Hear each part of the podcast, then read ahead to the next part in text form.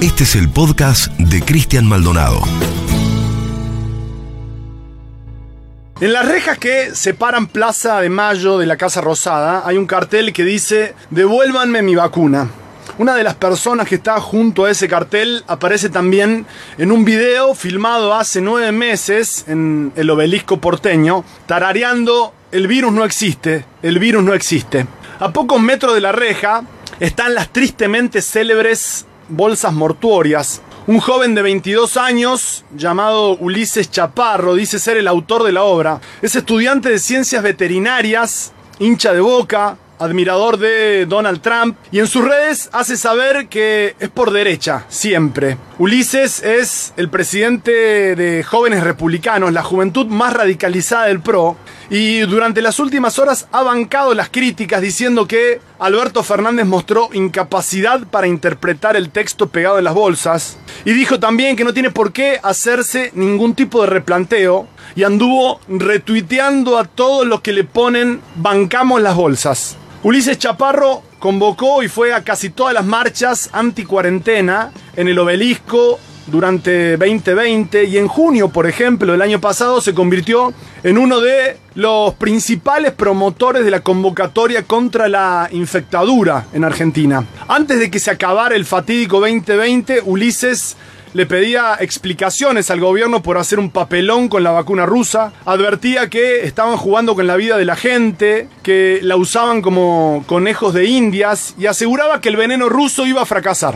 Apenas se terminó el fatídico 2020, Ulises festejó también que miles y miles de jóvenes se amucharan en los balnearios cordobeses en una insurrección civil contra las medidas del presidente. Y ahora habla de las bolsas mortuorias orgulloso, como si estuviesen a punto de llamarlo del Museo de Bellas Artes para una exposición exclusiva.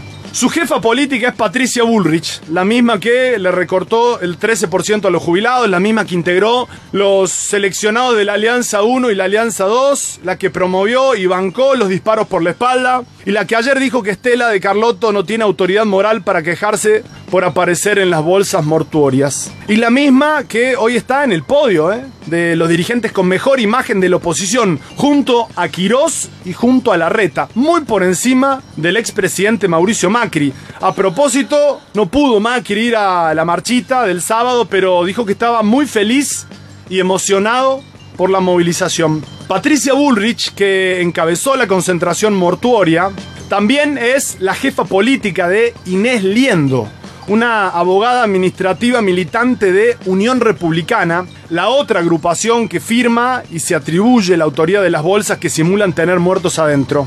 Inés explica que le pusieron papeles de relleno a esas bolsas. Y en sus redes se define como una volante por derecha, odia a las feministas y además se muestra muy orgullosa en reiteradas oportunidades de ser hija y nieta de militares. El abuelo de Inés, también fue volante por derecha, y lateral, delantero, enganche, zaguero central. Fue un verdadero jugador polifuncional durante toda la dictadura militar. Horacio Tomás Liendo. Liendo fue, entre otras cosas, ministro de Trabajo de Videla, ministro del Interior de Viola y hasta fue presidente de facto interino durante 21 días en 1981. El abuelo de Inés tenía 56 años cuando asumió el interinato presidencial lo nombraron presidente en la residencia de Olivos, a donde el fin de su nieta tiró las bolsas cadavéricas y a donde Roberto Viola en aquel entonces estaba en cama, tan enfermo que ni siquiera pudo poner de pie su osamenta para desearle suerte, ya no con el plan sistemático de desaparición de personas, sino con la inflación, que ese año estaba por terminar en 156%. Cuentan las crónicas de la época que el general Liendo se persignó en esa toma de posición de la presidencia de Argentina y prometió hacer lo imposible por enderezar el rumbo económico. Está claro que en 20 días no pudo hacer mucho. Al año siguiente la inflación fue de 343%. En el año 2001 el abuelo de Inés fue candidato a senador de la ciudad de Buenos Aires por el partido Acción por la República. Pero quedó cuarto, se quedó sin la banca, era más fácil sin elecciones y con la banca de Videla y de Viola. Lo de las bolsas mortuorias fue un verdadero despliegue de maldad insolente. Fue un episodio macabro, injustificable por donde se lo mire, aunque sus autores traten de aclarar que el mensaje posta había que leerlo en la letra chica. Pero yo creo que lo que lo convierte en un acto todavía más perverso es que haya sido obra de quienes se pasaron toda la pandemia haciendo lo imposible para que fracasaran las medidas para evitar más muertes y contagios y que además hicieron todo lo posible para que también fracasara el Sputnik y el plan de vacunación.